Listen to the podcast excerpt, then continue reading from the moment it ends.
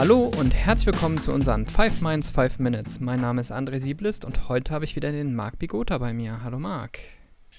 Ja, guten Abend André.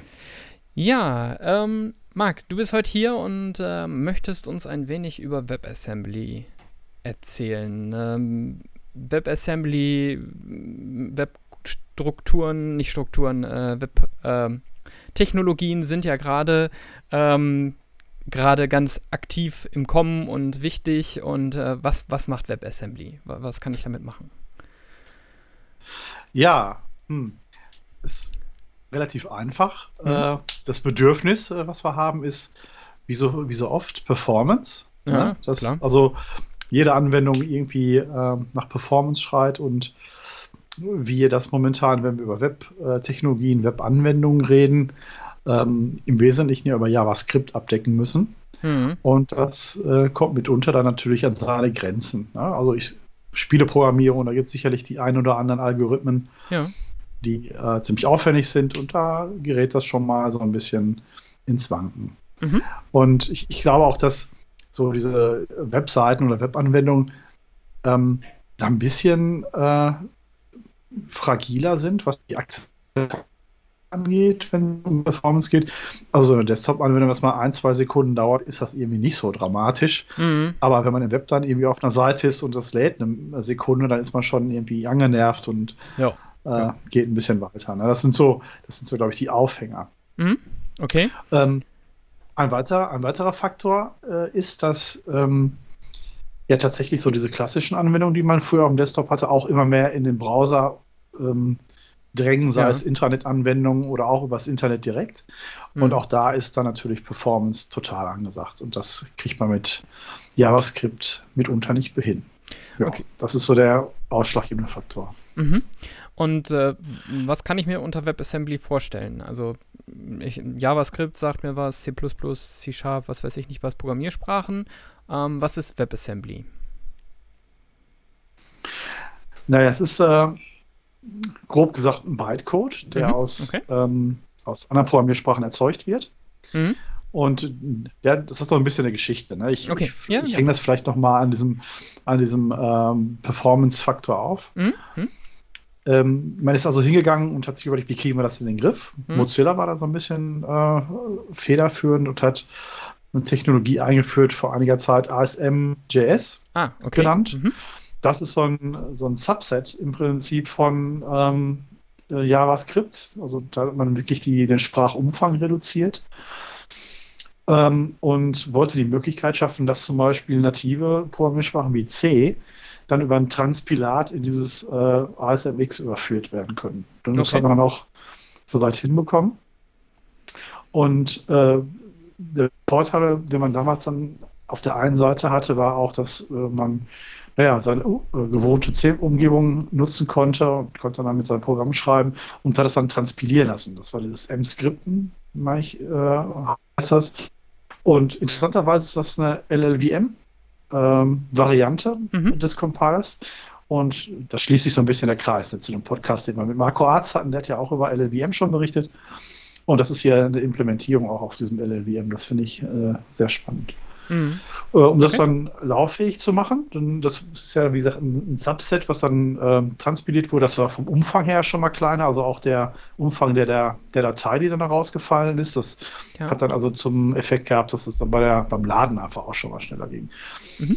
Und äh, ja, dieses Transpilat ähm, äh, auf diesem abgespeckten JavaScript war dann ähm, auch etwas schneller.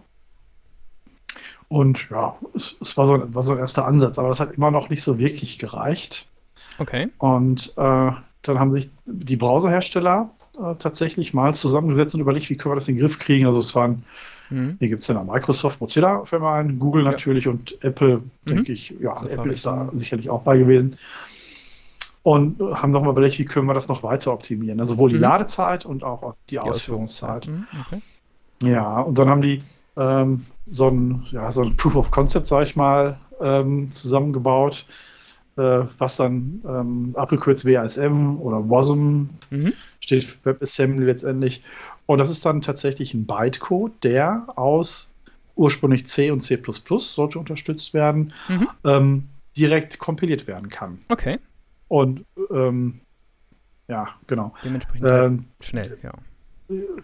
Sehr schnell und mhm. vor allen Dingen auch nochmal kompakter. Ne? Mhm. ja. Und ja, wie gesagt, anfangs sollte das so sein, dass also C und C unterstützt wird. Mittlerweile gibt es aber auch andere Implementierungen. Rust. Ah, okay. Äh, sowieso eine meiner Lieblingssprachen letzten, des letzten Jahres. Deswegen bin ich auch auf, über WebAssembly gestolpert tatsächlich. Ja. Ähm, also Rust kann direkt in WebAssembly ähm, Bytecode kompiliert werden. Für Go gilt das auch. Okay. Ich weiß das, ähm, da habe ich auch schon ein paar Schritte äh, selbst ausprobiert. Microsoft mit Blazor ähm, okay. da eine Variante hat mhm. für WebAssembly. Äh, da werden wir aber noch zukünftig, denke ich mal, was von ah. von, von Blazor. Freue ich okay. mich sehr drauf. Ja, ich mich auch. Ähm, ja. ja cool. äh, dieses WebAssembly hat auch eine eigene Laufzeitumgebung innerhalb mhm. des Browsers. Die ist dann auch als äh, Sandbox abgestimmt, äh, abgeschirmt mhm. und kann sogar, das ist das erste Mal, dass da überhaupt eine andere Programmiersprache drauf kann, auch in einer JavaScript-VM betrieben werden. Okay. Das war ja vorher ausgeschlossen. Das äh, das ist jetzt eine Möglichkeit, die man da geschaffen hat. Das ist also eigentlich eine ganz coole Sache. Okay. Ja. Ähm, ähm, hm? Ja, bitte. Frag. Nee, ähm, wir haben jetzt ein bisschen was über die Technik, über ähm, hast du da auch schon mal Erfahrungen mitgemacht, ähm, was man damit erreichen kann? Also klar, wir haben jetzt Performance, ähm, wir haben schnellere Ladezeiten, ähm, was, was, was hilft, wo hilft uns WebAssembly noch und ähm, für was kann man das am besten benutzen? Also gibt es da Anwendungsbeispiele, die besonders, wo das besonders gut zu nutzen ist? Wir haben ja eben schon gehört, irgendwelche Spiele, aber oder Webanwendungen, die halt sehr performancelastig sind, ne? Ja, also nach wie vor Performance ist der Haupttreiber. Ne? Mhm. Und was mich immer schon gestört hat an, an Webanwendungen oder auch an, an, an Virtualisierung ist, na, wie, wie kann ich wirklich ähm, teure Maschinen, die ich ja lokal hier stehen habe, auch mal wirklich ausnutzen. Und äh, mhm. äh, hier kommen wir dann ein Stück näher dran, wenn wir diesen Bytecode benutzen, der dann okay. äh, direkt übersetzt werden kann vom, vom Browser. Mhm. Äh, also man spricht hier von Near Native Speed tatsächlich. Also man ist wirklich so so performant, okay. dass man die, das Metall da richtig ausnutzen kann. Und auch die Ladezeit wird übrigens dramatisch nochmal reduziert, weil mhm. man hat auch, ich glaube, Streaming äh, Compilation oder so ist der, ist der Begriff dafür. Okay. Während dieser Bytecode, also von der, von der Quelle heruntergeladen wird, wird schon kompiliert. Ah, okay. Und das hat zum Effekt, dass du am Ende des Downloads eigentlich schon komplett ausführbar fähig bist. Ne? Du musst Krass. dann nicht nochmal mhm. irgendwie, du, bist da schon durch. Das ist natürlich extrem cool. Okay, ja. Ähm, ein weiterer, äh, gar nicht so unerheblicher Effekt ist natürlich äh, so für die alten Herren der Programmierung, die nie richtig warm geworden sind mit JavaScript. So ein mhm. bisschen zähle ich mich da auch zu. Okay. Ähm, wenn die natürlich dann in ihren hm, Lieblingsprogrammiersprachen streng typisiert am, am liebsten äh, arbeiten und dann auch ja. äh, WebAssembly-Module produzieren können, ist das ein, ist das ein nicht unerheblicher Vorteil. Ja, das glaube ich. Vor allem, wenn man sagt, so, wir möchten jetzt so eine Altanwendung auch in das Web transformieren oder, oder ins mhm. Web heben, mhm. wie auch immer man das dann bezeichnet. Ne? Und wenn man dann eben äh, solche Synergien nutzen kann, vielleicht sogar Algorithmen, die man früher entwickelt hat, direkt nutzen kann, äh, mhm. äh, indem sie einfach nur in so ein WebAssembly-Modul kompiliert werden, ist das schon ja. echt eine super Sache, muss ich sagen. Ja, cool. Ich sag vielen, vielen lieben Dank. Ähm, ich bin gespannt, was da jetzt mit WebAssembly und äh, Blazor noch jetzt demnächst kommt. Und ähm, ja. ich würde sagen, wir hören uns wieder, wenn es wieder heißt 5 Minutes. 5 Minutes. Tschüss. Vielen Dank.